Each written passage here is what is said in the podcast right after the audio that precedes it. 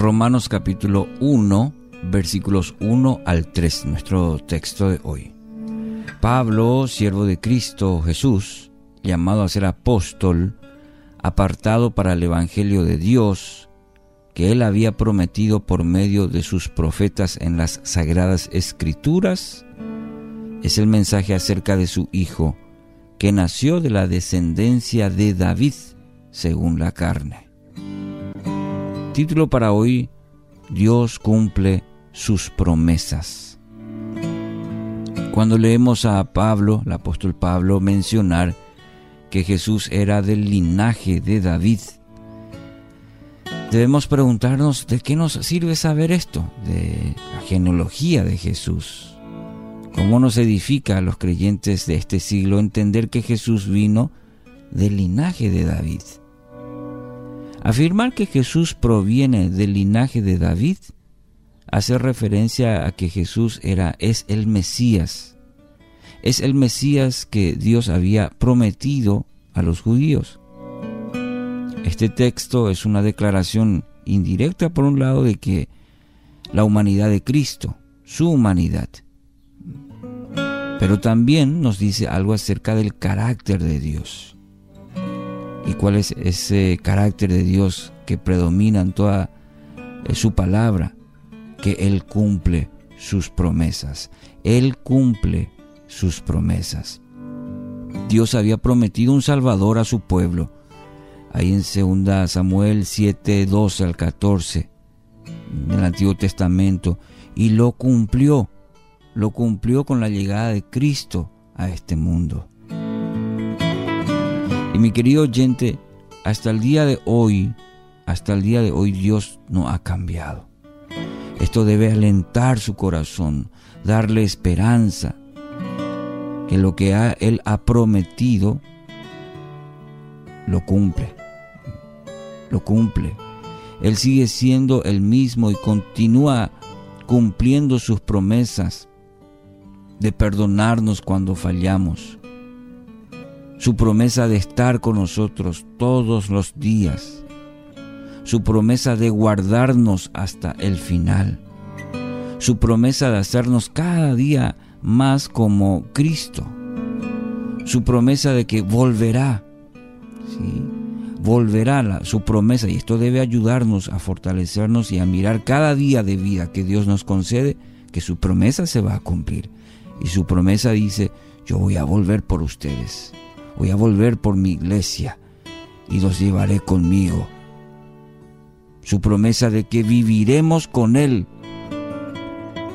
Habla de esa promesa de gozar eternamente de Él, una eternidad. Qué gozo, qué esperanza viva para nosotros el hecho de saber que se cumple su promesa y que hay tantas promesas a través de la palabra que tenemos hoy usted y yo para fortalecernos, para crear un fundamento firme en nuestra vida. Y cuando menciono esta promesa a través de su palabra de una eternidad, que viviremos con Él, que gozaremos con Él eternamente, es un alivio, es una esperanza viva para nosotros para el creyente, para el Hijo de Dios. No hay nada que se compare a esto, de creer y de vivir en las promesas de Dios. Esa es la implicación tierna, preciosa, de decir que Cristo viene del linaje de David, según la carne, como dice el apóstol Pablo. Que Dios cumple sus promesas. Dios cumple sus promesas. Vivimos días en que los compromisos no se honran, ¿no es cierto? Hoy en las noticias eh, muestran personas, líderes, que no, honran sus compromisos. Mm.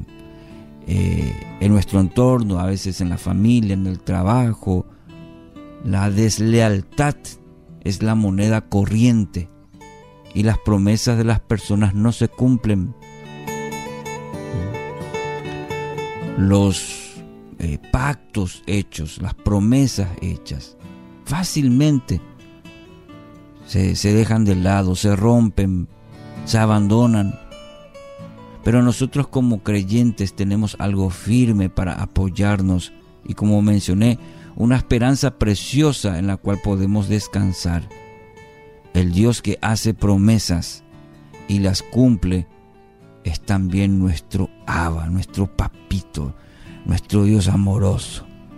Ese Dios que hace promesas y que a través de su palabra tenemos tantas promesas cada día para refugiarnos, para descansar en esas promesas. Podemos apoyarnos en esa esperanza viva, preciosa. El Dios que hace promesas y las cumple es también nuestro Dios, es también su Dios. El Dios y Padre de nuestro Señor Jesucristo es quien nos salva, nos guarda y nos preservará hasta el final, hasta el último día, conforme dice su promesa justamente.